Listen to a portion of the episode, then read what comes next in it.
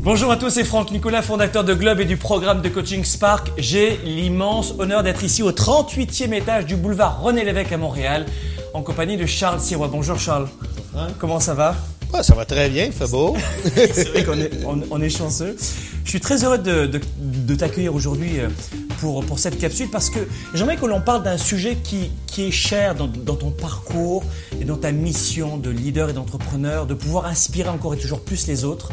Charles, avec nous aujourd'hui, avec nos amis, j'aimerais savoir si tu peux nous donner quelques clés pour faire la différence auprès des autres, en tant que leader, qu'entrepreneur, faire la différence auprès des autres, mais aussi pour soi-même et pour sa business, pour ses affaires. Comment est-ce qu'on arrive à, faire la différence dans une industrie très compétitive, extrêmement internationale aujourd'hui?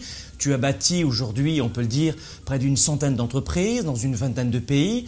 Euh, tu es une, véritable autorité du monde de, la finance. Tu as créé notamment à Montréal euh, FIDO, un peu l'équivalent de SFR en Europe, si vous connaissez et si vous nous écoutez en ce moment de la France, Belgique et Suisse. Alors, Charles, comment on s'y prend pour faire la différence? Ben, Premièrement, euh, il faut aimer ce qu'on fait. ça, c'est ça c'est assez important. Et deuxièmement, euh, il faut pas jouer un rôle, parce que ça paraît les gens qui jouent un rôle. Euh, et euh, il faut être généreux de sa personne, généreux envers les autres, parce que des fois, tu as l'impression des gens, ils sont tellement importants, il y a une absence de générosité, et il faut, il faut être très convaincant mais accepter d'être euh, challengé soi-même. Il y a des gens qui, qui ont de la difficulté à, à se faire challenger leurs idées. Euh, moi, j'adore me faire challenger mon idée. J'adore retourner l'ascenseur, mais dans le respect. Euh, il y a des valeurs fondamentales qu'on doit avoir si on est un leader. Le respect est une des, des choses les plus importantes. Comme je dis souvent, on n'est pas obligé d'aimer qui que ce soit, mais on est obligé de respecter tous. Et le respect, ça, va partout. Hein? Alors, euh, oui, j'accepte de me, de, me, de me faire challenger et je vais respecter la personne qui me challenge, peu importe où elle est dans l'organisation, dans la hiérarchie. Alors, ça, c'est des, des choses de départ. Il faut de base. une sorte de fondation. Hein? Oui, mais c'est une fondation de, de sa personnalité. Euh, euh, pour rallier des gens autour de toi, euh, je dis souvent, il faut les trois F. Et ça, c'est important. Les trois Franck? Non, pas Franck. Non, alors il faut la, premier F, la foi. Il faut que les gens autour de toi croient au projet. Et ça, soit que cette foi est incarnée en vous, c'est-à-dire que vous êtes le projet et les gens ont foi en vous, ou soit c'est le projet lui-même, ou soit c'est l'entreprise ou quoi que ce soit, mais la foi est une chose très importante. Et ce premier F, Charles, de quelle façon est-ce que toi, tu animes cette sorte d'étincelle au fond de toi quand tu, tu es fatigué, qu'il y a des obstacles, des coups durs? Euh, Aujourd'hui, tu es plutôt euh, un homme extrêmement expérimenté, mais quelle a été dans ton parcours cette capacité de rallumer cette, cette foi, cette étincelle en toi, et après, évidemment, de le faire chez les autres, ben, C'est ça. On peut difficilement transmettre la foi si on ne l'a pas soi-même.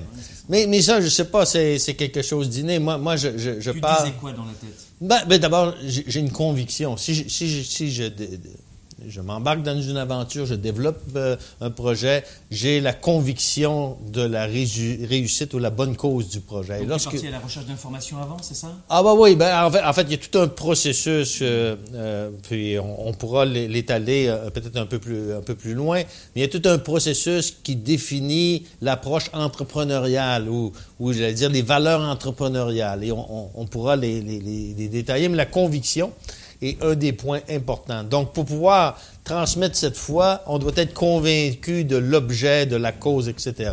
Et on doit être relativement bon communicateur aussi. Hein. C'est difficile de convaincre les gens si on n'est pas capable d'exprimer notre point de vue, notre message.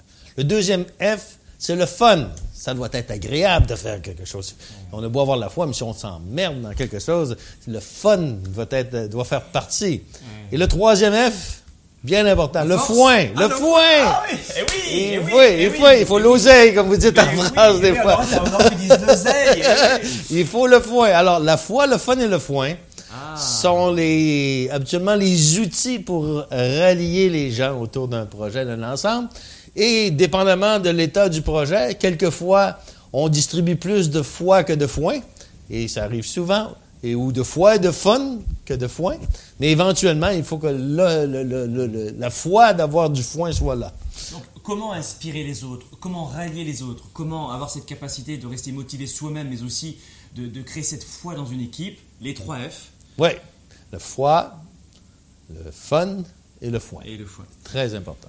Le foin, comment tu l'as géré dans ta carrière avec tes équipes euh, Parce qu'évidemment, tu, euh, ton métier, on, on l'avait vu ensemble. euh, et puis, sachez que François, euh, François-Charles Sirois fera partie de Spark, mais aussi Charles seront dans Spark tous les deux. Et on verra dans le détail, évidemment, dans un coaching avec toi, de quelle façon on peut s'y prendre. Mais Charles, comment tu gères le foin? Il commence à gérer le sujet foin? tabou, c'est-à-dire que euh, le foin, les gens demandent de plus en plus. Non, que- mais- ouais, comment- Bah, euh, D'abord, euh, dans ma vie à moi, euh, le foin, l'argent, c'est un outil de travail. Parce que tu ne peux pas manger 20 filets mignons par jour. Oui, une fois qu'on a mis une chemise, on, a mis- on Ben, c'est ça, c'est ça. Ben, il y en a qui, qui en veulent cinq. Dans mon cas, moi, j'en ai mis une, ou bon. Ah, ah, et, euh, après avoir comblé ses besoins personnels, assurer sa propre sécurité, celle de sa famille, un certain confort, euh, même du luxe à un certain point de vue, mais ça, limite. Tout le reste, qu'est-ce qu'on fait avec? C'est un outil de travail. C'est, les pinceaux et, la toile de, de- l'artiste. Ben, Pour un entrepreneur, le capital, l'argent, c'est son outil de travail. Alors pour moi, c'est un outil de travail. Alors c'est, c'est- c'est comme ça que, que je gère la partie argent de ma vie. Et le fun, à quel moment tu prends du fun et à quel moment tu n'en prends plus? Qu'est-ce qui détermine ton plaisir ou pas? Ben, le plaisir de la réalisation est un plaisir euh, gratifiant, euh, dans mon cas, énorme. Le plaisir de prendre une idée sur un bout de papier, de transformer cette idée-là en, emploi, en bien et en service, il n'y a rien de plus gratifiant. Je l'ai fait tellement de fois dans ma vie, avoir un bout de papier en avant de moi, et deux ans plus tard, il y a 200 personnes dans une usine, il y a un produit qui sort, il n'y a rien de plus gratifiant. C'est, pour moi, le métier d'entrepreneur ressemble beaucoup à celui d'un artiste. Euh, avoir l'idée, c'est comme l'artiste qui a l'idée d'une toile et quelques, quelques mois de travail après, il regarde son, son tableau, son œuvre et c'est un, chef-d'œuvre ou un désastre, dépendamment qu'est-ce, qu'est-ce qui est arrivé. Mais c'est la même chose. Toute entreprise débute à partir d'une idée, d'une feuille de papier que l'on, que l'on développe. Et, c'est ça, c'est, ce que je dis souvent, je fais le plus beau métier du monde. À, tous les jours, les choses sont différentes.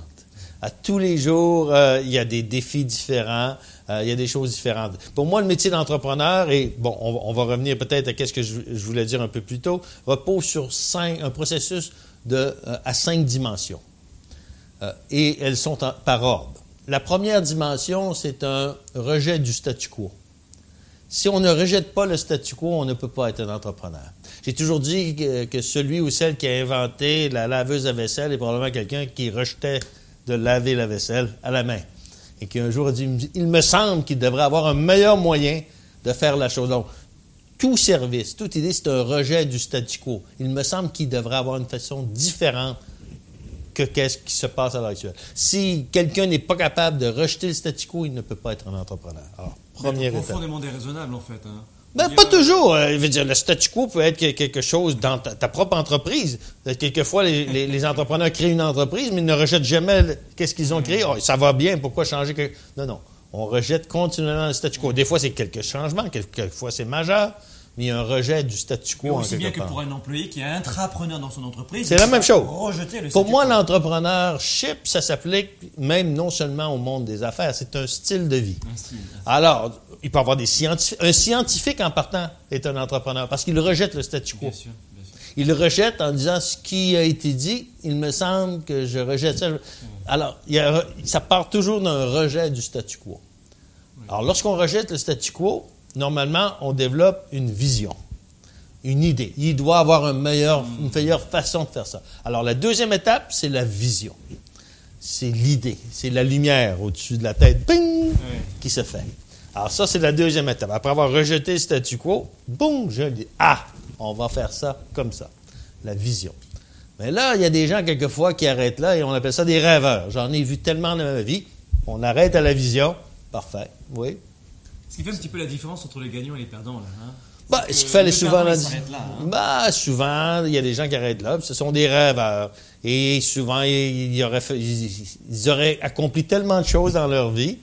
Ou ils vont regarder et ils vont dire Ah, j'ai déjà eu cette idée-là. Oui, mais tu ne l'as pas fait. Hein? Tu l'as déjà eu, mais tu ne l'as pas fait. Donc, étape 2, la vision. La prochaine étape, c'est une étape très délicate et la plus difficile. C'est transformer la vision en conviction. Et ça, c'est une étape difficile parce que si vous n'êtes pas capable de faire cette transformation-là, vous ne serez pas capable d'assembler les gens autour de vous, etc., de, livrer. Donc, de matérialiser. Alors là, on, on lui met les risques, les probabilités, on adresse tout ce qu'il y a autour de la vision qui est faisable, pas faisable, et on se convainc. Mais on se convainc de façon sérieuse. Quelquefois, moi, euh, j'ai beaucoup d'idées, puis il y, en a très peu qui passent au stade de la conviction. Parce que après avoir ajouté, oui, mais si, où je vais trouver ça? Ah non, c'est pas possible, ça va être difficile à avoir ou impossible à avoir, etc. Et soudainement, l'idée n'est pas nécessairement réalisable dans les médias ou dans les moyens que l'on a ou quoi que ce soit. Donc, ce n'est pas une conviction. Mais lorsqu'on a élaboré sa conviction sur toutes ces dimensions, à ce moment-là, il n'y a plus grand-chose qui peut nous arrêter parce qu'on est capable de convaincre à la fois les ressources financières, les ressources humaines, les clients, etc., parce qu'on en a fait une conviction. Alors là, j'ai dit qu'il y en avait cinq étapes. Là, on est rendu à l'étape 3. Et les cinq sont tous, toutes, toutes, toutes importantes. Alors, étape 3. Alors maintenant, la prochaine étape, c'est qu'il faut passer à l'exécution. Alors là, on est convaincu. Là, on a encore une étape. Hein. Oh, ça, c'est difficile. Moi, moi, à l'exécution, normalement, là, je me trouve un partenaire pour exécuter parce que je ne suis pas très bon en exécution. Il faut savoir ses forces et ses faiblesses. Alors moi, je ne suis pas un champion d'exécution. Dans la plupart des cas, lorsque je suis rendu à l'étape de conviction, je suis convaincu, là, je me dis, avec qui je vais m'associer qui, lui, est un champion de, ou championne de l'exécution pour faire cette phase-là, parce que ce n'est pas ma force. Donc, tu vas chercher une ressource, une complémentarité. Un partenaire à ce stade-là, plus qu'une ressource. Vraiment un partenaire, parce que là, on est au départ, donc euh, il n'y a pas de foin, là. Là, c'est vraiment de la foi et du fun. Un petit peu comme Aldo Ben Sadoun qui a développé ses franchises, qui trouve des masters franchisés par pays et qui, eux, après, démultiplient. Ben, alors, il y a des partenaires mhm. pour exécuter. Alors là, il faut exécuter. Euh, et puis, l'exécution, c'est une foule de petits détails. Et c'est surtout aussi de ramener cette conviction, ce projet-là, en, en étapes qui se réalisent une après les autres. Souvent, les gens voient le grand, grand saut, mais euh, comme je dis souvent, oui, la terre promise est au bout du désert. Mais si tu n'as pas assez d'eau et tu ne connais pas le chemin, tu vas être mort et tu ne te rendras jamais à la terre promise. Donc, il faut que tu saches ton chemin et si tu ne le sais pas, aie un guide qui l'a déjà fait. Et assure-toi d'avoir beaucoup d'eau dans ta gourde pour faire le passage. Et oui, lorsque tu seras rendu à la terre promise, tu auras, réussi. Ah Mais si tu ne te rends pas, tu ne peux pas retourner et tu ne peux pas te rendre. Donc, tu meurs. Donc, c'est très important l'exécution. Et la dernière phase. La dernière phase. Cinquième. Cinquième. La persévérance. Ah, oui. La persévérance. Parce que ça ne fonctionne jamais comme on l'a prévu. Et dans la plupart des cas, c'est pire. Et c'est un homme qui a créé une centaine d'entreprises qui vous parle, hein, dans une vingtaine de pays. Euh, quels sont les pays les plus improbables où, tu as créé une entreprise euh, le plus rocambolesque Ça serait, ça serait quel bah, pays le plus Parce que tu vas me dire, bon, États-Unis, euh, Canada. Ah, la Chine. Alors, j'ai été le premier étranger, premier, 1994, à faire euh, une transaction avec euh, une, compagnie d'État du gouvernement chinois pour construire un réseau GSM dans la province de Hunan. alors, on est en 1994. premier étranger en Chine, province de Hunan. C'était le premier? Oui, de tous les premiers, premiers étrangers en Chine. Après ça, ils ont signé d'autres accords, mais j'étais le premier. Euh, et euh, alors ça, c'était assez Là, Il a fallu appliquer la cinquième. Hein? Oh, mais, mais, plus que ça, lorsqu'on allait euh, à Changsha, la, capitale de, de Hunan, les enfants venaient me toucher parce qu'ils n'avaient jamais vu un caucasien. Ils avaient, alors, ils voulaient savoir si j'étais vraiment physique. Ben oui, oui. Ils n'avaient ben, jamais vu vraiment d'homme blanc. Alors, ils voulaient voir si j'étais réel. Tu avais quel âge à l'époque? Ben, 94, j'avais 40 ans. 40 ans. Alors. Donc, c'est là où tu appliqué, en tout cas, toutes les clés. Oui, mais c'est des clés, c'est des clés très importantes hmm. et, et, le succès dépend vraiment de la maîtrise de ces clés-là. Et, euh, et elles sont fondamentales à la réussite euh, en entreprise. Donc, comment faire la différence pour vous-même dans votre affaire? Comment augmenter votre valeur? Comment augmenter votre branding, votre nom, votre, image de marque? Comment faire la différence auprès des autres? Comment attirer les bonnes personnes, les bonnes ressources dans vos équipes? Que vous soyez euh, entrepreneur ou leader, c'est-à-dire intra ou extra, en tout cas l'entrepreneurship, que vous soyez salarié ou à votre compte, euh, on a vu les trois, les trois F, la foi, le fun et le foin. Et puis les cinq clés qui sont très importantes. Merci beaucoup Charles. Euh, C'était un vrai bonheur. Quelle, quelle énergie. Quand je vous parle d'énergie dans ce parc, dans lequel on retrouvera, je vous le disais, euh, évidemment Charles et puis euh, son fils François Charles, qui est une graine de champion aussi, et qui a fait ses preuves maintenant depuis bien longtemps, eh bien vous verrez qu'on parlera d'étincelles, on parlera d'énergie. Vous voyez? Il y en avait de l'énergie, beaucoup. Merci encore. Charles, merci mille fois. Plaisir. Merci. Soyez des leaders actifs, déraisonnables et inspirants pour un monde meilleur. À très bientôt. Au revoir.